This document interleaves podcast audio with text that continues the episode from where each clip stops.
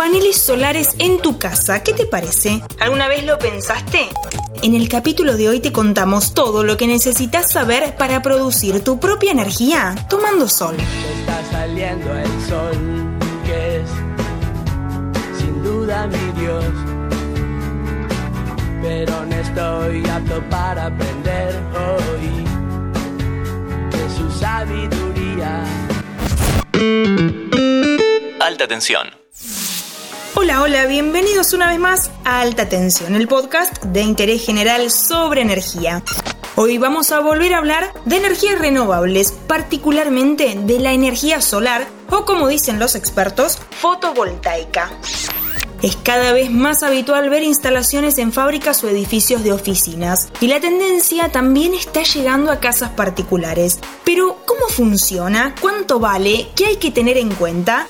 Para responder esas preguntas tenemos un especialista. Hola, soy Ichio Loco, responsable de Desarrollo Institucional y Comunicaciones de Rayo. ¿Y qué es Rayo? Los servicios que brindamos son el asesoramiento, el diseño, la instalación y el seguimiento de los proyectos de energía solar fotovoltaica, tanto en los hogares, así como la instalación de los paneles solares y ayudando a los usuarios a generar su propia electricidad y de esta manera ahorrando y cuidando el ambiente. La energía solar tiene una característica que es a la vez una gran ventaja y una gran desventaja. Depende del sol. O sea, es gratis y renovable. Pero al mismo tiempo dura solo un par de horas. Cuando es de noche o está nublado, chau energía. Así que no podemos depender 100% de la energía solar. Necesitamos tener electricidad de otras fuentes o ser capaces de almacenarla. Las instalaciones domésticas tienen esas dos opciones. Están las off-grid, o sea, fuera de la red, y las on-grid, o sea, conectadas a la red. ¿Y cómo funciona eso? Uno de los beneficios que podemos destacar de tener una instalación de paneles solares en casa es convertirse en consumidor. ¿Qué significa esto? Ser productor y consumidor de nuestra propia electricidad a partir de la instalación de estos equipos de energías renovables.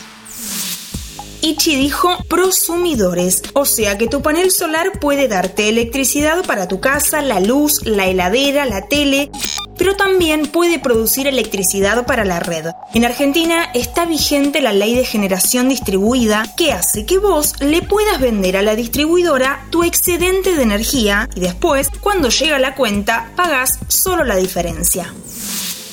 La generación distribuida es una forma o uno de los caminos para balancear y fortalecer la participación de las energías renovables dentro de la matriz energética. Esto es la configuración de las distintas fuentes de energías que usamos. Y en el contexto local, el tema más importante tiene que ver con los subsidios y los aumentos de tarifas, que debería ser algo que se tenga que despejar en el corto y mediano plazo. Este es un tema clave en esta discusión porque nos guste o no nos guste, el principal incentivo que tenemos para invertir o no en una instalación de este tipo es si nos conviene económicamente.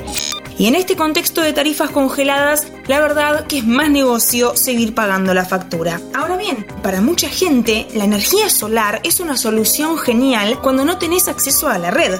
Pensá en un campo, en lugares remotos, en lugares con muchos cortes de luz. A esa instalación, además de los paneles y un inversor, hay que agregarle un sistema de baterías. Pero ¿cuánto vale eso? Para saber el costo más o menos de una instalación off-grid llave en mano para consumos básicos, ¿qué vamos a tener en cuenta? iluminación LED, una heladera, un router, una tele, cargador de celular, un cargador de compu. Lo vamos a estar armando con cuatro paneles, un inversor con monitoreo Wi-Fi, una batería de litio y estamos arrancando aproximadamente en 4.500 dólares finales. ¿Esto qué significa? A tipo de cambio oficial, vendedor, Banco Nación. Gracias Ichi y antes de cerrar te invito a seguir el canal de Interés General Podcast en Spotify y en todas nuestras redes sociales. Yo soy Antonella Liborio, te espero en el próximo capítulo de Alta Tensión. Chao. Está saliendo el sol, que es sin duda mi Dios. Pero no estoy apto para aprender hoy. Antes de deslizar para continuar con tus podcasts favoritos, seguí a Interés General en nuestro perfil de Spotify.